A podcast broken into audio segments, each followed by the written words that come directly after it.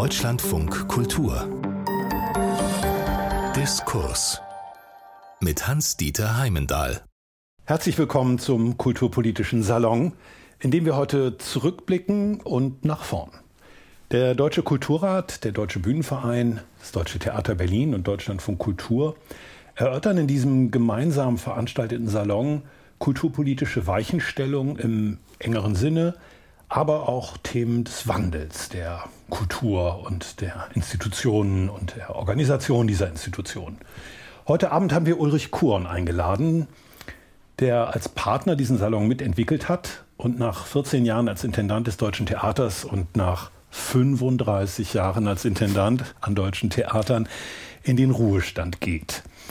Und wir suchen diese Gelegenheit, um einmal größer dimensionierte Veränderungen im Kulturbereich anzusprechen und ihnen nachzuspüren, um sozusagen ihre Erfahrung anzuzapfen. Herzlich willkommen, Ulrich Kuhn.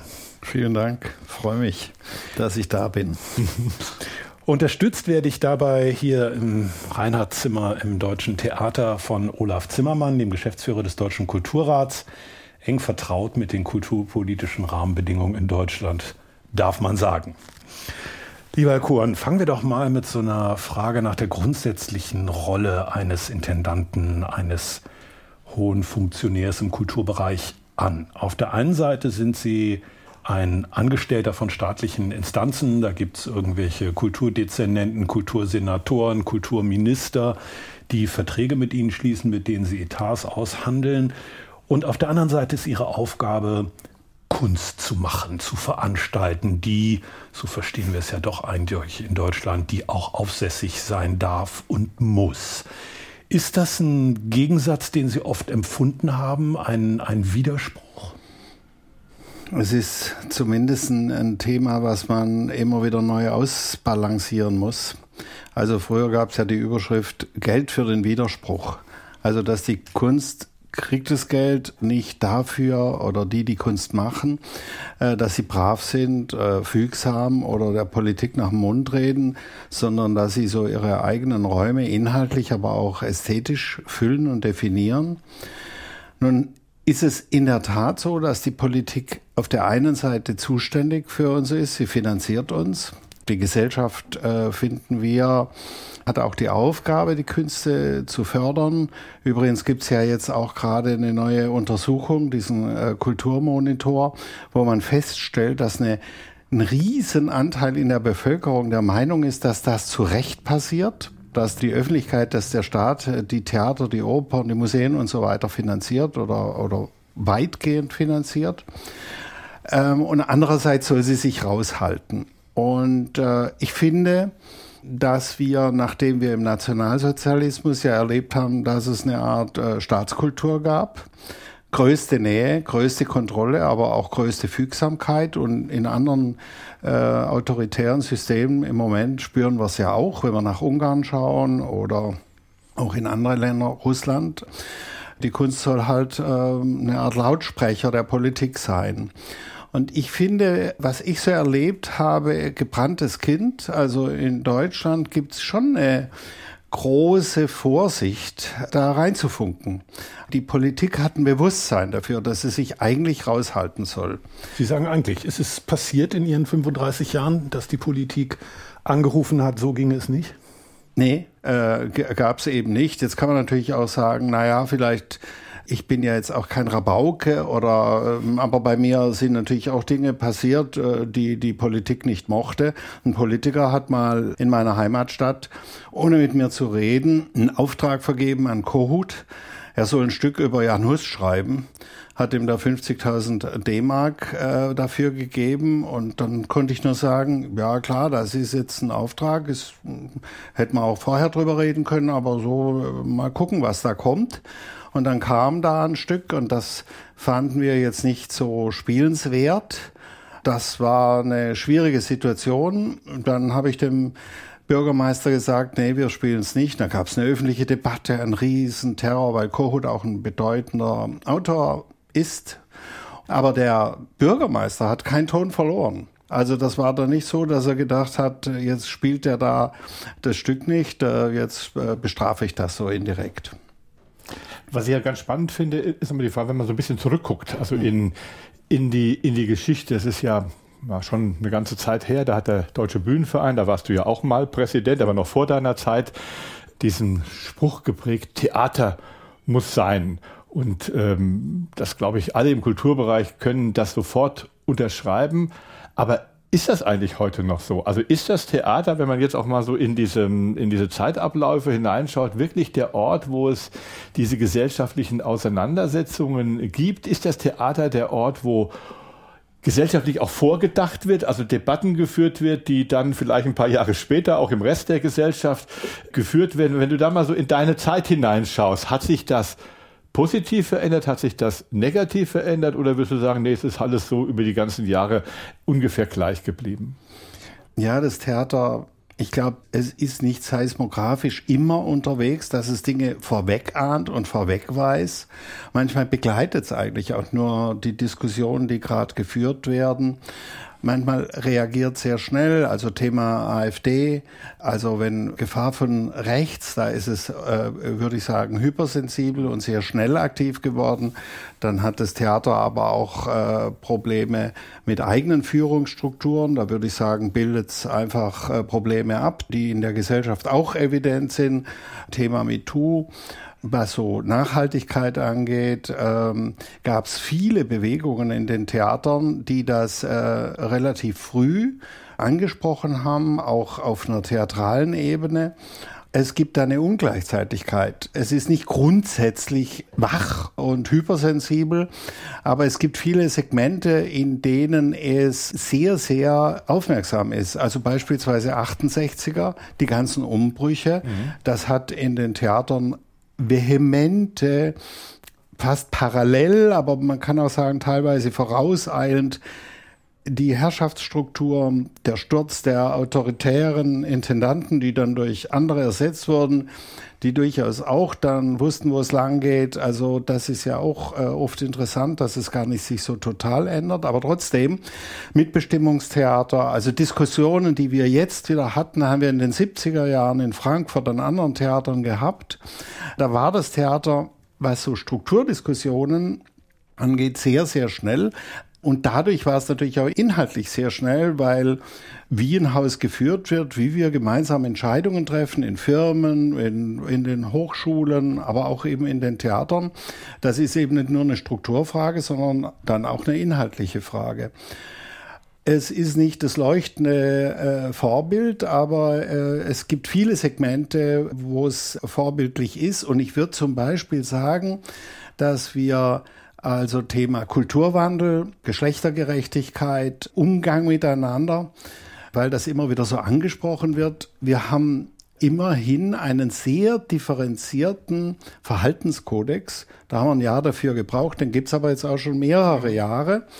Seit 2018. Und genau, und viele, in vielen Bereichen, Journalismus und so weiter, da wartet man noch darauf. Und ich werde oft gefragt, ja, warum ging das ein Jahr bei euch? Und sage ich, naja, immerhin haben wir es jetzt schon fünf Jahre.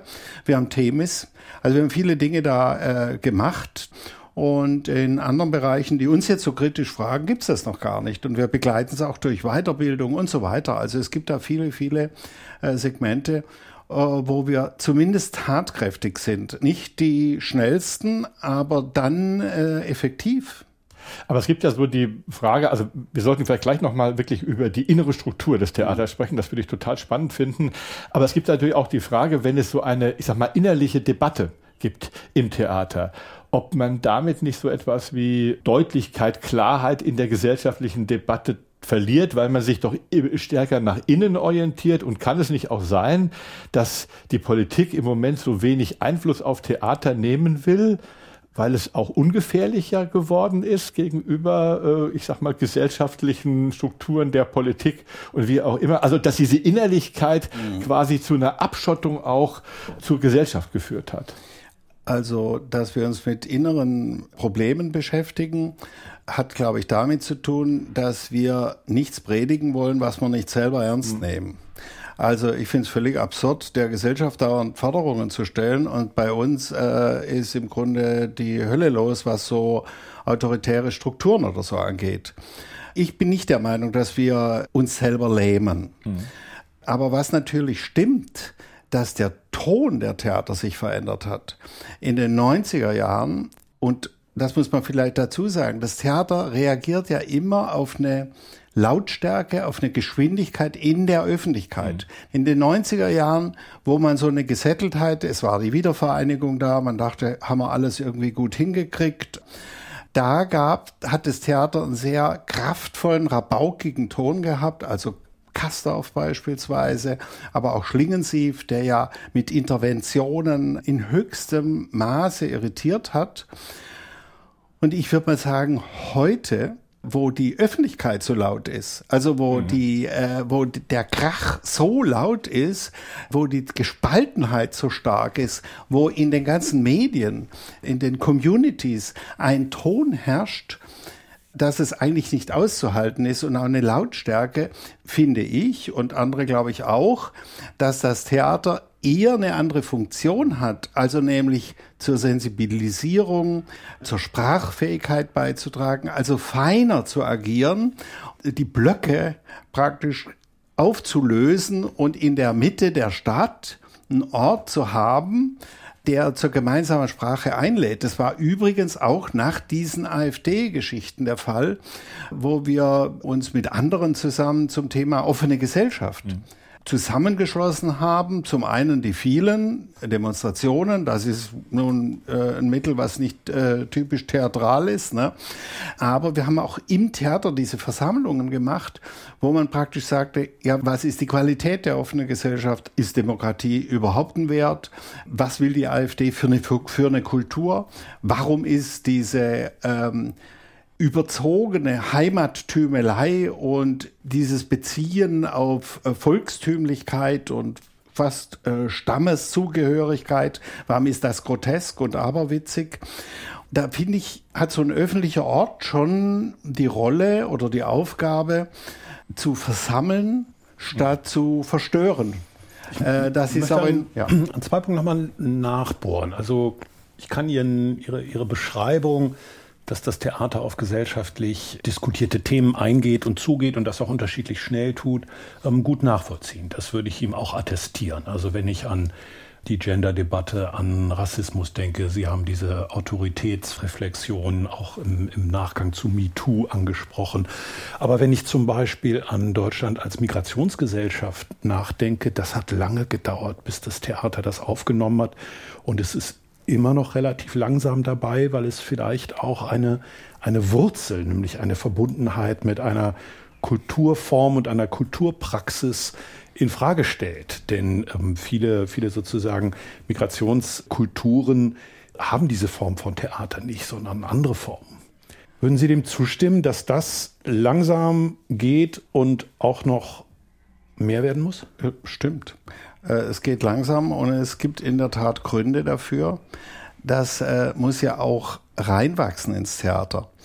Also das heißt, das Theater hat natürlich auch mit Ausbildungsgängen zu tun. Das hat mit äh, jungem Theater, was wir ja auch und viele, viele Theater haben, wo die Jugendlichen, die aus unterschiedlichster Herkunft äh, oder unterschiedlichste Herkünfte haben, zusammenkommen, Jugendclubs machen, Stücke hier auch im Haus oder in den professionellen Theatern spielen. Und da muss im Grunde die Verbindung schon da sein. Und die wächst dann rein in die Schauspielschulen. Äh, dann gibt's natürlich oder gab's eine Zeit lang diese Frage, wie geht man mit Sprache um, äh, mit der klassischen Sprache, welche, ähm, äh, welche Rolle spielt die, welche Rolle spielen überhaupt Texte. Und da finde ich aber schon, dass äh, durch die Wirklichkeitsversessenheit des Theaters der letzten 20 Jahre, wo sich auch die Theater ein bisschen von der Stückorientierung gelöst haben, wo das Performative nach vorne ging, wo das Dokumentarische nach vorne ging, wo diese Labore nach vorne gingen, also wo im Grunde die Bürgerbühnen entstanden sind.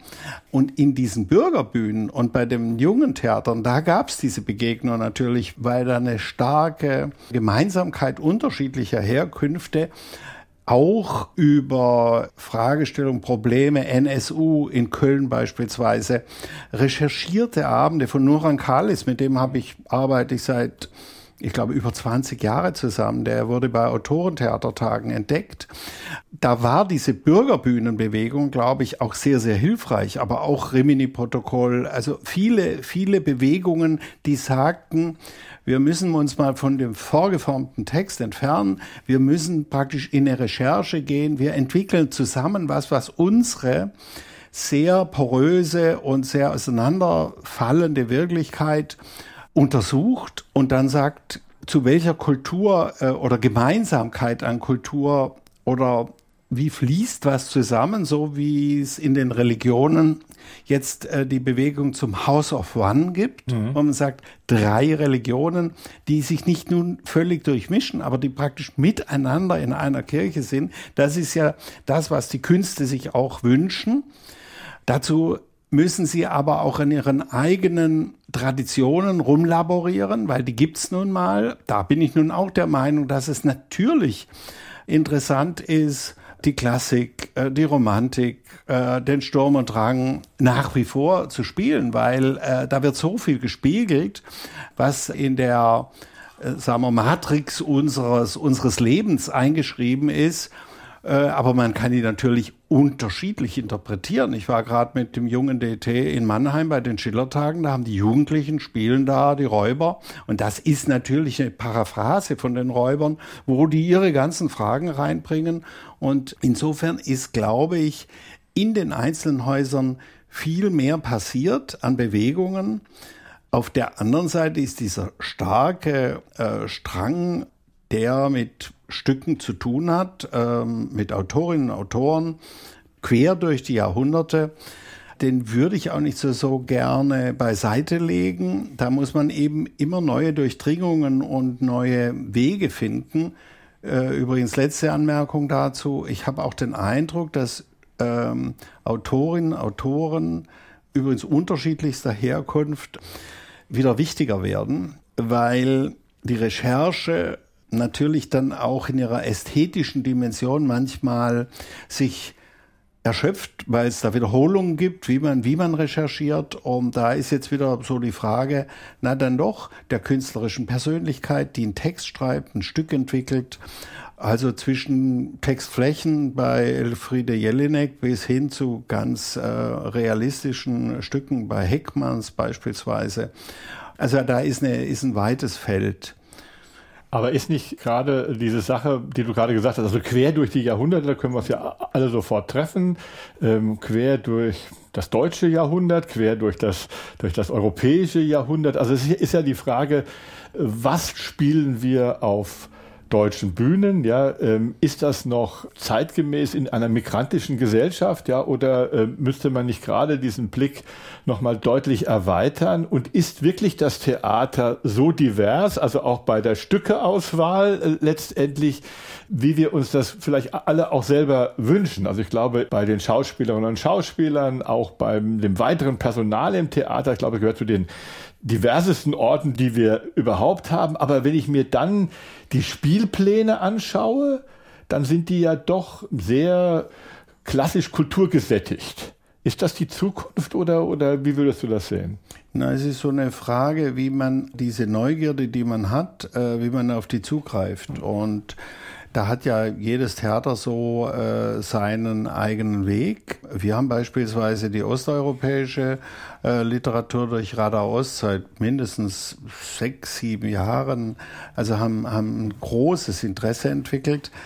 Es reicht ja dann nicht einfach irgendein Stück, was in Belarus entwickelt wurde, hier zu spielen, sondern man muss schon die Ästhetik äh, oder in der Ukraine wer arbeitet was, mit wem dort. Das muss dann über Festivals laufen, aber auch über eine Kollaboration, äh, dass man interessanterweise dann mit Kirill Serebrennikov ja mhm. Decamerone macht. Oder äh, in Hamburg hat er dann ein Stück gemacht, der schwarze Mönch äh, von Tschechow. Was man nämlich auch feststellen muss, das sind ja keine deutschen Spielpläne, es sind europäische mhm. Spielpläne, äh, die wir da haben zwischen Shakespeare und ähm, äh, Sophokles und Molière und äh, aber auch vielen äh, Autorinnen und Autoren, die nicht so berühmt sind und die woanders herkommen. Äh, also da ist schon eigentlich eine Durchdringung da. Nur, dass man inzwischen so, wenn man viel Lärm um nichts hört oder Sommernachtstraum, das findet man ja schon eigenes Kulturgut gewissermaßen, mhm. was aber natürlich so äh, äh, so nicht stimmt, sondern äh, gut, es kommt aus einem sagen wir, engeren europäischen Raum in alle Richtungen gleichzeitig äh, zu greifen und nichts richtig zu erfassen, ist, glaube ich, falsch.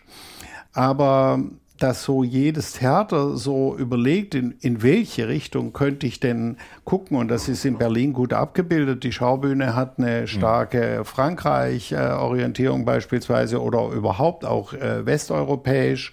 Wir haben so dieses Interesse in Richtung Osteuropa. Das Gorki hat ganz klar die türkische äh, Community im äh, Blick, aber auch darüber hinaus. Also da gibt es schon Wege, die man aber nicht so im Vorbeigehen einfach gehen kann. Man muss sich dann auch jahrelang darum kümmern. Äh, nochmal diesen Osteuropa-Schwerpunkt, das finde ich auch, auch ganz spannend, aber das ist natürlich das, was vielleicht im Moment ja die größte Erschütterung erlebt, der russische Krieg gegen die Ukraine. Wie hat euch das beeinflusst oder hat euch das gar nicht beeinflusst, was ich mir nicht vorstellen kann? Doch, das hat uns beeinflusst, aber es hat uns auch klar gemacht, dass wir auf dem bestehen müssen, auf worauf wir immer bestehen, auch äh, in Debatten innerhalb von Deutschland. Also die Kunst darf kein Vergröberer sein, sondern muss ein Verfeinerer oder sie muss die, die Fragen verfeinern, differenzieren. Deswegen haben wir dann auch natürlich gesagt, wir spielen ein Stück von Serebrennikov weiter, trotz des Ukraine-Kriegs, weil meines Erachtens Putin auch ja eine Diktatur nach innen aufbaut und die Künste mundtot macht und äh, willkürlich, also dieses Rechtssystem geht total willkürlich mit den Künsten um. Also das, was wir am Anfang sagten, wie geschützt sind wir hier, mhm. Das ist das Gegenteil dort. Äh, man muss da dauernd Angst haben, genau weil es keine Rechtssicherheit gibt. Unser System ist wirklich sehr aus, das Rechtssystem auch prozessual so ausdifferenziert. Es gibt schon eine, eine Strafverfolgung und wir erleben es ja jetzt auch äh, mit diesen ganzen Demonstrationsformen, wie man damit umgeht. Aber es gibt eine prozessuale Sicherheit und das gibt es in Russland nicht. Und äh, Putin hat äh, Serebrennikov jahrelang verfolgt. Äh, dem wurden Scheinprozesse da äh, an den Hals äh, gedichtet. Der lebte immer unter der Drohung, er, er kommt jetzt jahrelang ins Gefängnis. Und äh, da waren wir natürlich der Meinung, das Stück eines solchen Regisseurs werden wir hier weiterspielen, selbst wenn es ein also eben mhm. ein russischer Regisseur ist, wo vielleicht, wo viele aus der Ukraine sagen, das geht doch nicht. Vielleicht darf man nur ganz kurz nur den, den, den äh, Zuschauerinnen und Zuschauern sagen, dass du ja nicht nur Theologie und Germanistik studiert hast, sondern auch Rechtswissenschaft studiert hast. Das ist ja vielleicht für diesen Bereich auch ganz, ganz wichtig, weil du gerade so ein ja, Plädoyer auch für ja, unser genau. Rechtssystem ja, gehalten und, hast. Und auch einen Respekt da gewonnen habe, weil das ist hochdifferenziert, finde ich. Und das, ähm, also natürlich kann man mit Rechtssystem oder mit dem Recht immer so und so mhm. umgehen.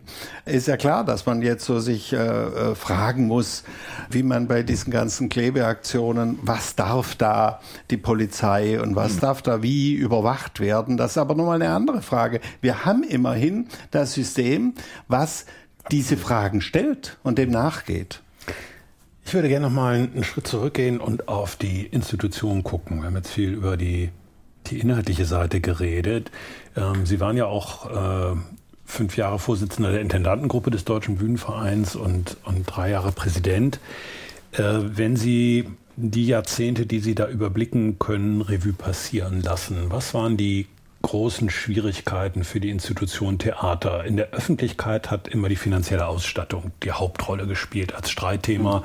Das ist ein regionales Thema, das äh, prägt sich dann oft in Bundesländern sehr unterschiedlich aus. Ist das das Hauptproblem gewesen oder auch noch andere institutionelle Veränderungen? Und glauben Sie, dass es anders wäre, wenn die Kulturetats durch eine Grundgesetzgeschichte, durch eine Art von Pflichtaufgabendefinition besser geschützt wären? Also die Kunst stärker zu verankern, ist nie falsch. nur das, das in, im Notfall rettet es die Kunst gar nicht. Also ich bin ohnehin der Meinung, dass die Theater vor Ort gerettet werden. Ganz simpel. Von den handelnden Personen vor Ort. Man macht in Tübingen Theater nicht zu, wenn die Truppe, die da arbeitet, tolle Arbeit macht oder, oder eine widersprüchliche Arbeit, die aber die Leute mitreißt und das auch gut vertritt. Wir können hier übrigens debattieren oder euch oder auch der Bühnenverein so viel wir wollen. Wir können so viel Theorie absondern, wie wir wollen. Das ist so ähnlich wie Spielsysteme im Fußball.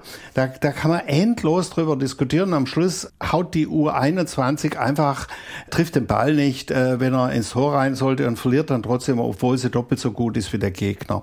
Und das ist im Theater auch eine also deswegen muss ja trotzdem muss es die Systeme und die Diskussionen und das alles geben.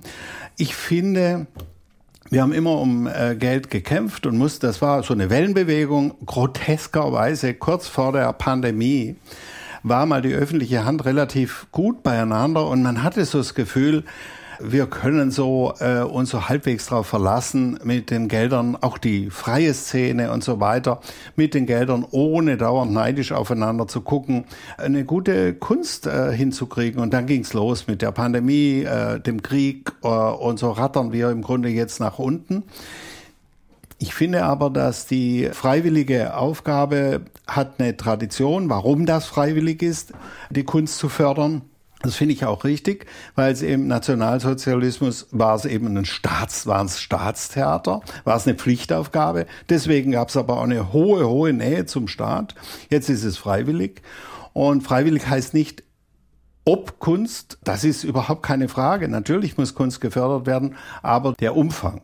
Und dann gibt's natürlich in den kulturpolitischen Diskussionen in den Gemeinden immer, ja, wir haben unsere Pflichtaufgaben, das ist der soziale Bereich und dann haben wir das Freiwillige und wenn es eng wird, muss das Freiwillige an den Rand geschoben werden.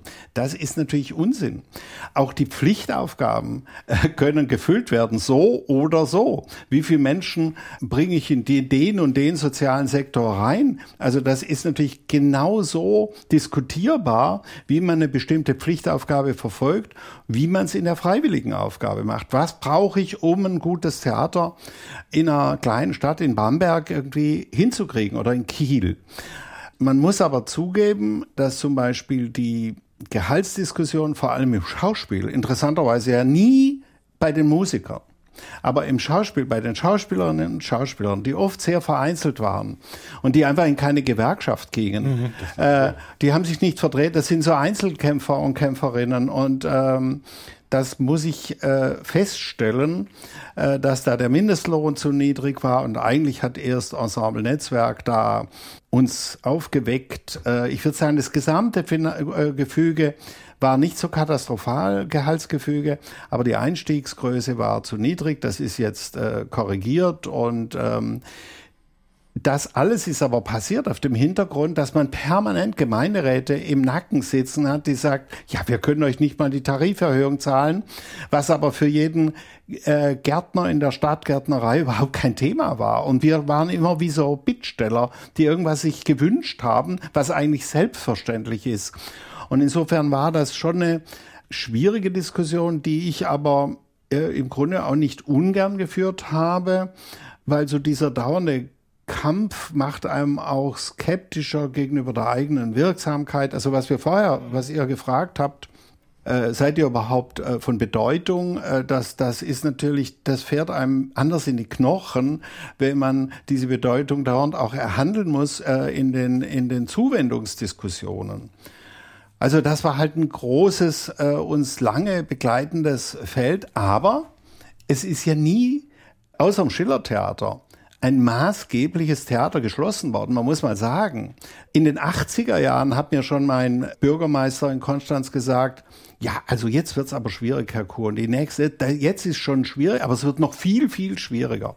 Und meine Erfahrung ist, dass wenn man übrigens die Auseinandersetzung und die Nähe zur Politik nicht scheut, also nicht im Sinne von fügsam sein, sondern im Sinn natürlich auch sie respektieren und als Partner ernst nehmen. Also wenn man immer offensiv mit der Politik umgeht, wenn man weiß, für wen man spielt, nämlich für die, für seine Stadt, für die Gemeinde, für die Menschen, die da leben und die auch halbwegs erreicht und Debatten im Grunde befeuert, dann äh, haben die in den letzten 40 Jahren, trotz aller Diskussionen, gibt's die Häuser alle noch. Ein paar kleine Fusionen gibt's. Ja, ne? also äh, zum Teil sind es dann eben, eben Verbünde geworden mit reisenden Ensembles und so. Also da ist schon Aber nicht gerade viel. Im Vergleich zu den 140 Häusern, die wir haben, da, also wir haben hier ein schmerzliches Beispiel da mit äh, Frankfurt Oder und Brandenburg. Also in, äh, den, in den neuen Bundesländern gab es schon also einen deutlichen Abbau, also nach,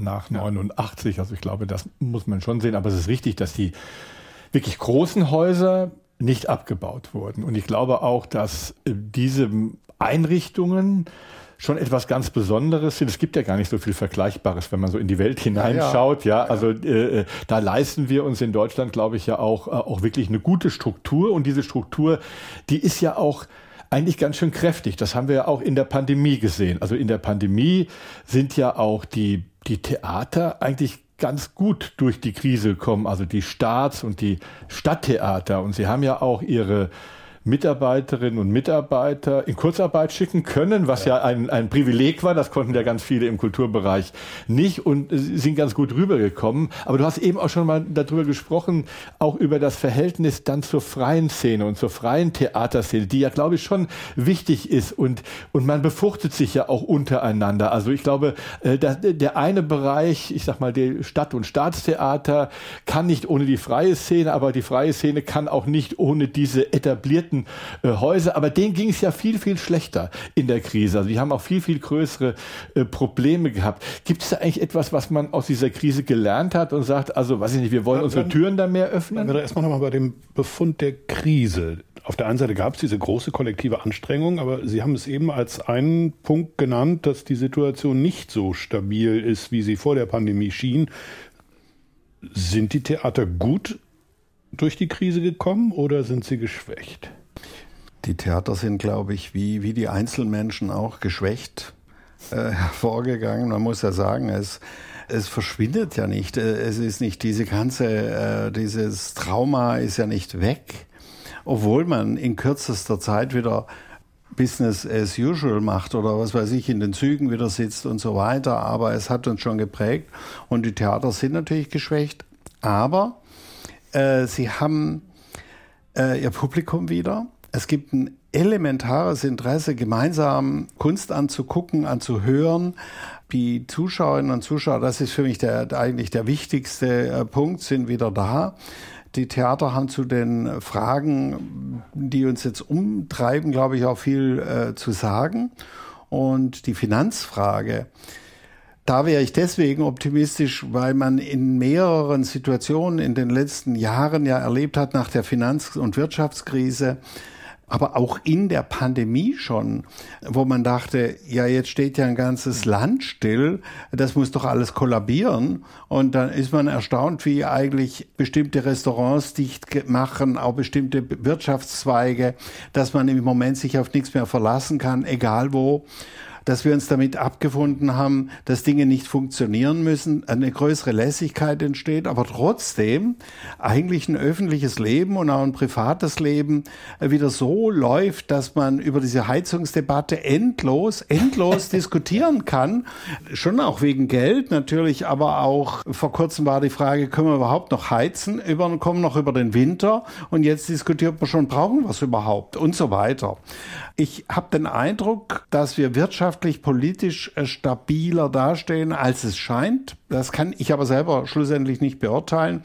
Ich würde eigentlich an dem Sektor arbeiten, der unserer ist, nämlich gute Kunst zu machen. Äh, eine Kunst, die irgendwie beachtet wird, gesehen und gehört wird und was beiträgt zu den öffentlichen Debatten und dann mit diesem Fund dann auch in die Diskussion zu gehen. Hat sich das Verhältnis zu den Privattheatern und in der freien Szene verändert durch diese sozusagen gemeinsame äh, Krise? Also es gab vorher schon eine starke Bewegung äh, raus aus dieser Nachbarschaftsstreitigkeit. So würde ich es mal, also ne, freie Szene gegen Stadttheater die im Grunde uns beiden geschadet hat. Also das, es hat die freie Szene nicht stärker gemacht, dass sie äh, sich abgearbeitet hat an den Stadttheatern, obwohl man auch verstanden hat, dass sie sich da abarbeiten, muss man auch sagen.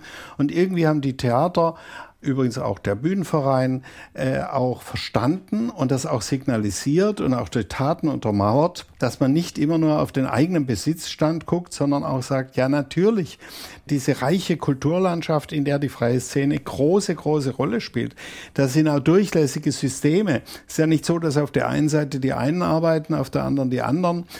Da ist eine größere Nähe und eine größere, auch ein Respekt entstanden und auch eine, weniger Eifersucht und das hilft aus meiner Sicht beiden. In der Krise war ja auch der Blick auf die Gelder, die vom BKM kommen. Der war ja jetzt nicht so, dass sie der, der Beauftragten für Kultur und Medien, also genau, Bundes, äh, der, Bundes genau von Frau Grütters damals praktisch erkämpft wurde, diese vielen Millionen. Da hat dann auch nicht der Bühnenverein gesagt, das müssen jetzt alles auch noch die Stadttheater kriegen, sondern es war klar, dass das für die äh, selbstständigen Künstler, die gar nichts hatten, jetzt zur Verfügung steht. Und das waren schon gewaltige Summen, die, die da auch in weiten, genau. in weiten Teilen sehr, sehr geholfen haben. Und im Bühnenverein haben wir auch was gemacht. Zumindest haben wir sehr, äh, also wir in der Spitze dafür gekämpft, dass Verträge mit den freien Künstlerinnen und Künstlern auch eingehalten werden, dass die ihr Geld kriegen, auch wenn die Vorstellungen plötzlich weg sind, auch wenn die Vertragsgrundlage gar nicht so eindeutig war. Und viele Häuser sind dem nachgegangen, viele Länder auch, also so, aber dann gab es natürlich auch Länder, die das weniger gern taten und viele Streitereien. Trotzdem die Richtung, unsere Richtung war die, wir dürfen jetzt nicht in der Krise sagen, wir sind ja in Sicherheit, ne? wir haben die Kurzarbeit, wir haben das Kurzarbeitergeld und die anderen haben halt Pech gehabt und der Vertrag, ja, den hat man zwar, aber ähm, wir lassen es mal drauf ankommen, ist so eine Art höhere Gewalt, bezahlen wir einfach nicht, dann soll der halt zum Rechtsanwalt gehen. Und das haben wir eben nicht gemacht, äh, sondern haben versucht, die frei, also die freien Künstlerinnen und Künstlern auch durch Verlässlichkeit unsererseits äh, zu schützen. Das wurde auch positiv beantwortet. Das schreibt sich natürlich ein in die gemeinsame Geschichte. Und da, wo man es nicht gemacht hat, schreibt sich es auch ein. Das finde ich ist wie ein die Menschen hängen lassen. Und das letzte Satz dazu. Das heißt jetzt nicht, dass man Riesenverträge, wo eine Sängerin oder ein Sänger 10.000 Euro pro Abend kriegt, un ungeschmälert auszahlt. Das kann man ja deckeln. Also es gibt Instrumente, seriös mit dem Geld umzugehen und jetzt nicht Riesensummen zu verschwenden.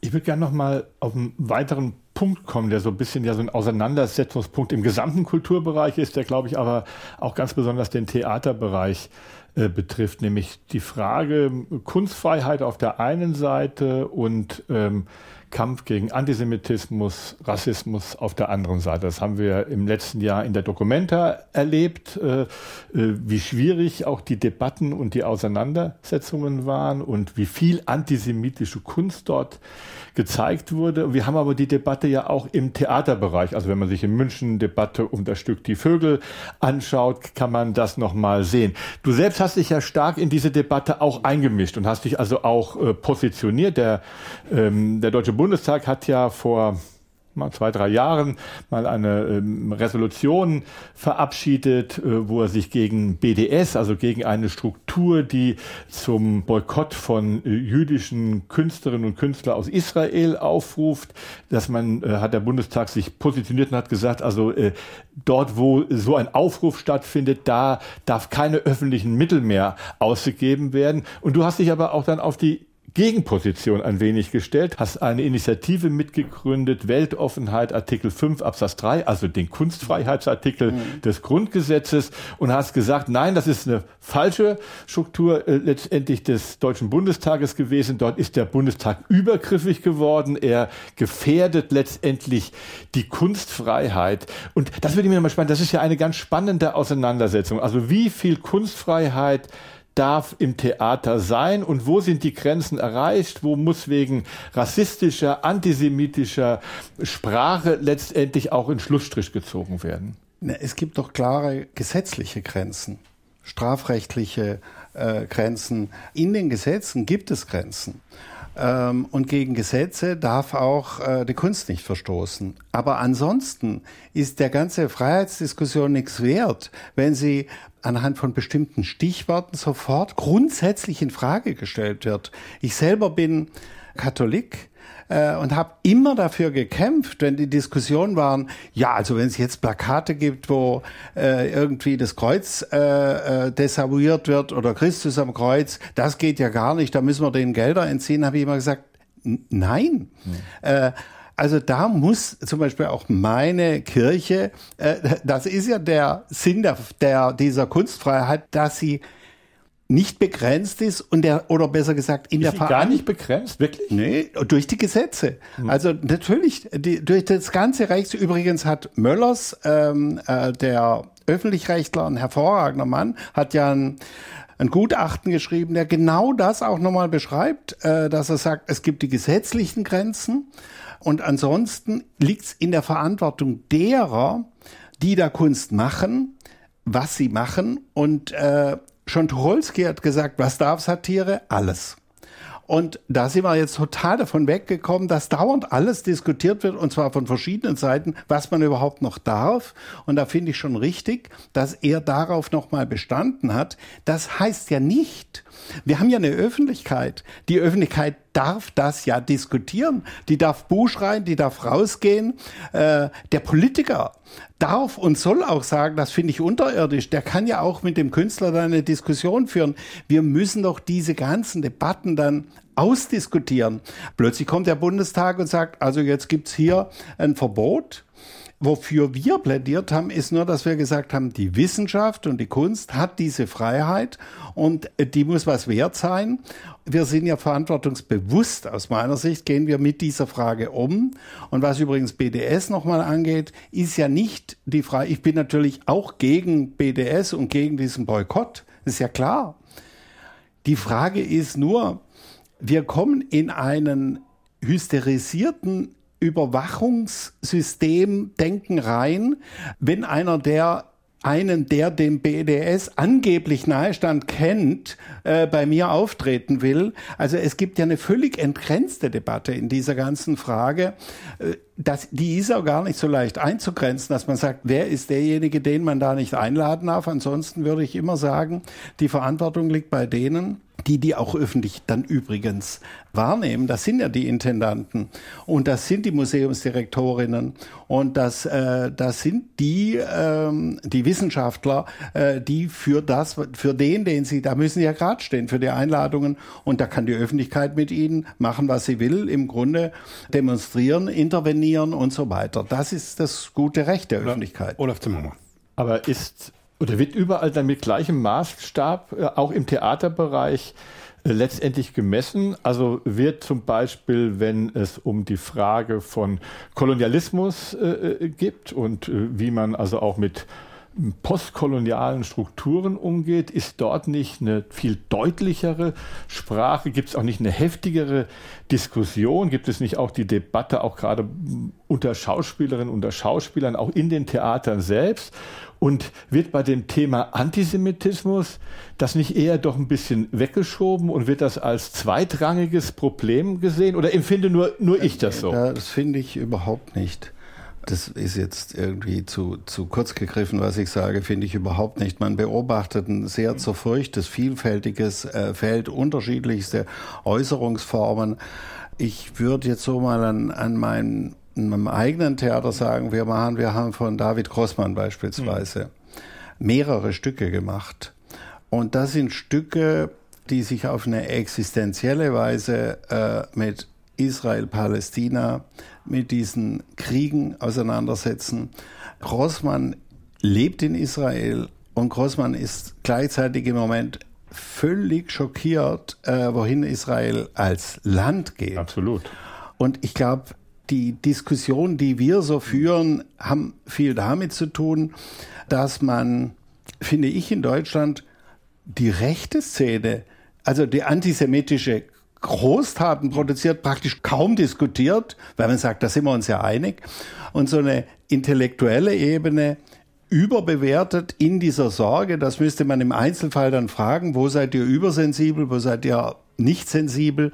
Das finde ich ja richtig, das im, im einzelnen Fall zu fragen, äh, ist aber so pauschal ist wahrscheinlich genauso wenig möglich, äh, von meiner Seite zu sagen, das ist alles gar kein Problem, wie umgekehrt zu sagen, äh, die ganze Kulturszene ist völlig unsensibilisiert gegenüber Antisemitismus. Das sehe ich so überhaupt nicht. Ich finde, dass äh, da ist eine große, große Einigkeit und diese Einigkeit müsste wieder sichtbarer werden und nicht, also dass wir uns praktisch so auf einer, in so, auf so einer intellektuellen Ebene fruchtlos ausdebattieren, wo auf der anderen Seite ein richtiger Antisemitismus, so würde ich es mal sagen, tobt, der aber äh, der aggressiv ist, der äh, der übergriffig ist, äh, der Leuten die Kippa vom Kopf schlägt.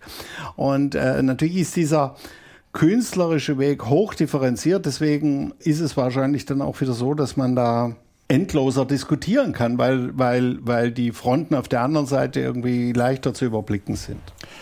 Was ja, glaube ich, unstrittig ist, dass die größte, eindeutig größte Gefahr auch für Jüdinnen und Juden, die in Deutschland leben, äh, von den Rechtsextremen ausgeht, alles überhaupt gar keine Frage. Ich glaube trotzdem, dass ähm, eben auch gerade der eher ich meine das ja positiv, linke kulturelle Bereich sich natürlich auch in dieser Frage sehr sensibel äh, verhalten muss. Aber das äh, würde mich nochmal zu dieser Frage anregen, und das ist jetzt gar keine Frage in erster Linie an dich gerichtet, weil ich glaube, sie würde nur, nur an dich zu richten sein. Ich würde sie ganz genauso an, an mich richten auch.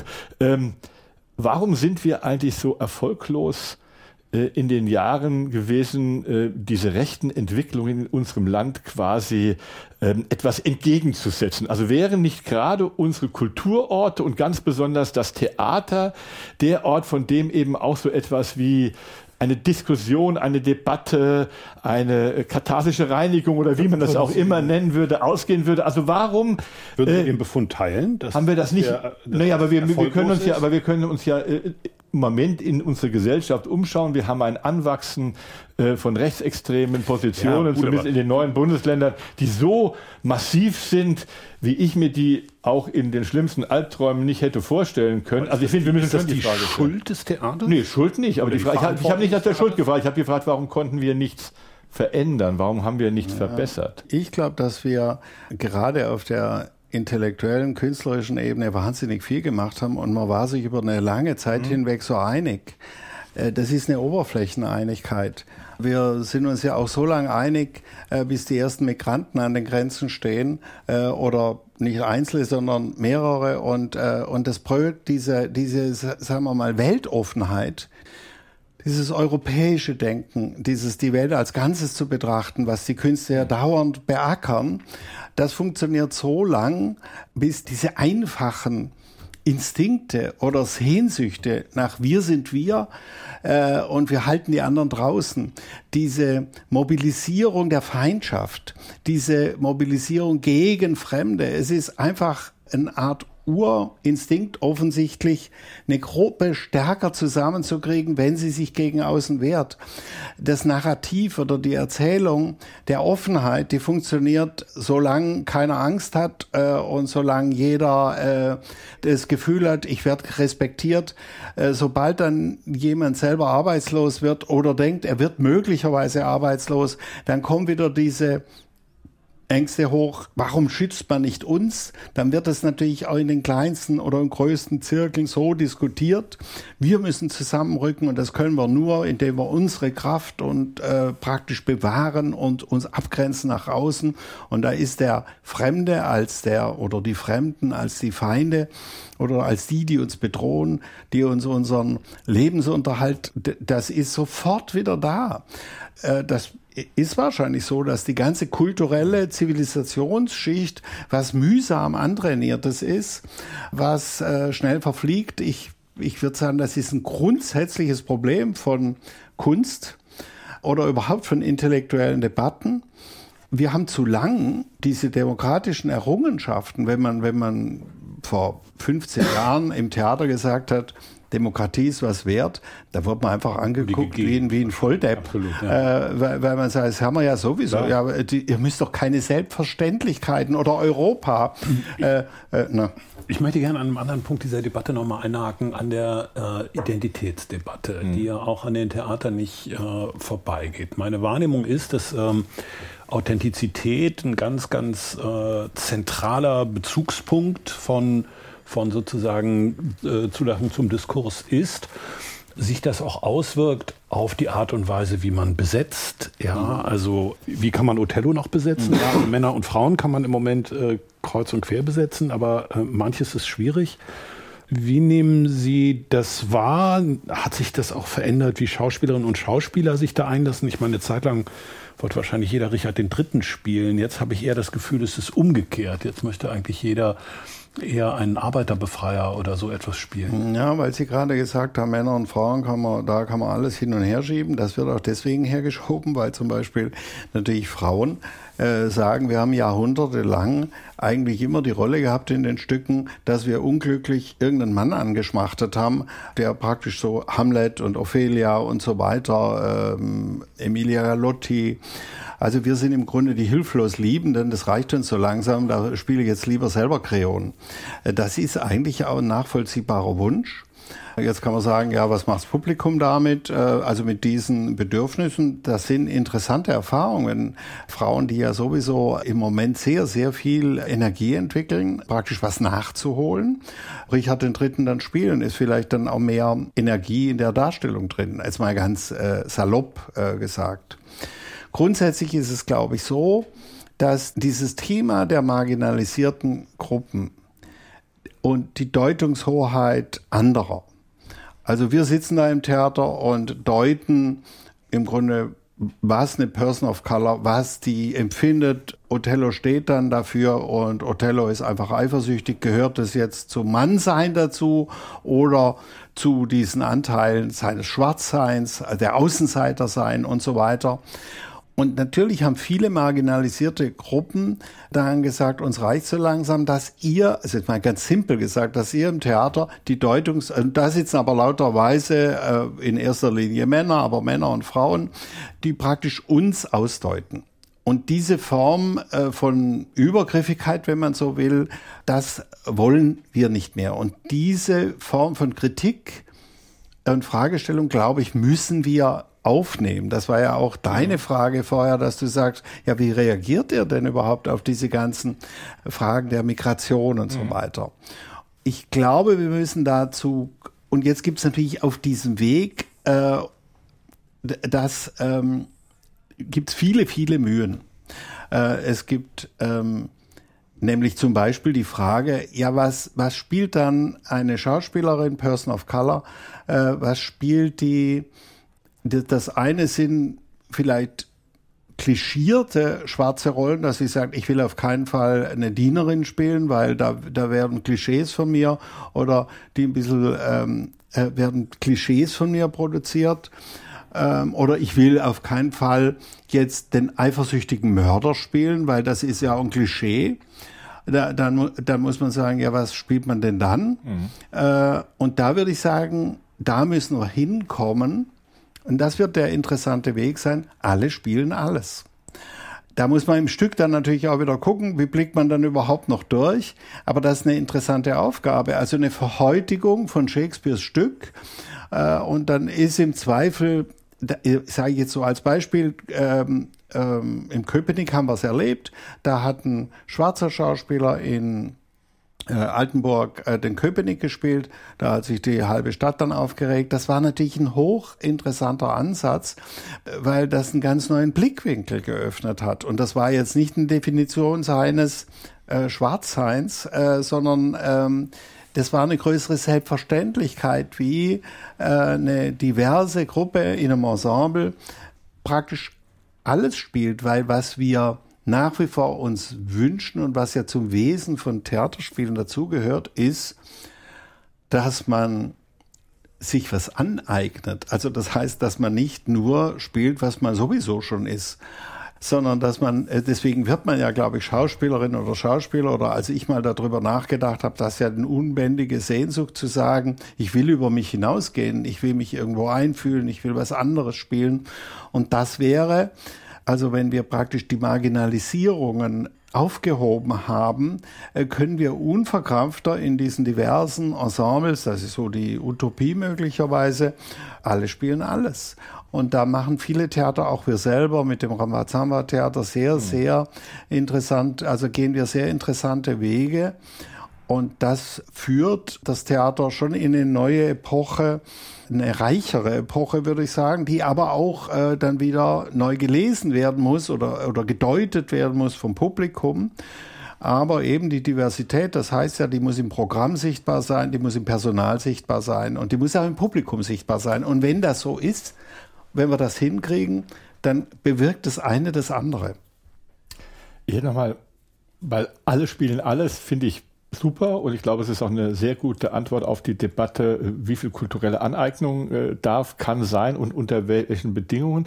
Aber ein Thema äh, löst das nicht, nämlich die Frage des Machtgefälles zum Beispiel im Theater. Ja, also jetzt du gehst als Intendant, das heißt letztendlich der Chef des Hauses, ja, ähm, äh, hast natürlich Macht und Einfluss mhm. über viele äh, äh, Künstlerinnen und Künstler gehabt. Äh, deine Nachfolgerin kommt, die bringt auch eigene äh, Künstlerinnen und Künstler mit, also das heißt, die also quasi in ihrem sag mal, positiv Windschatten quasi da hineingeben, aber dadurch entstehen ja auch eine ganze Menge große und auch manche kleine Abhängigkeiten, ja, die, die da sind.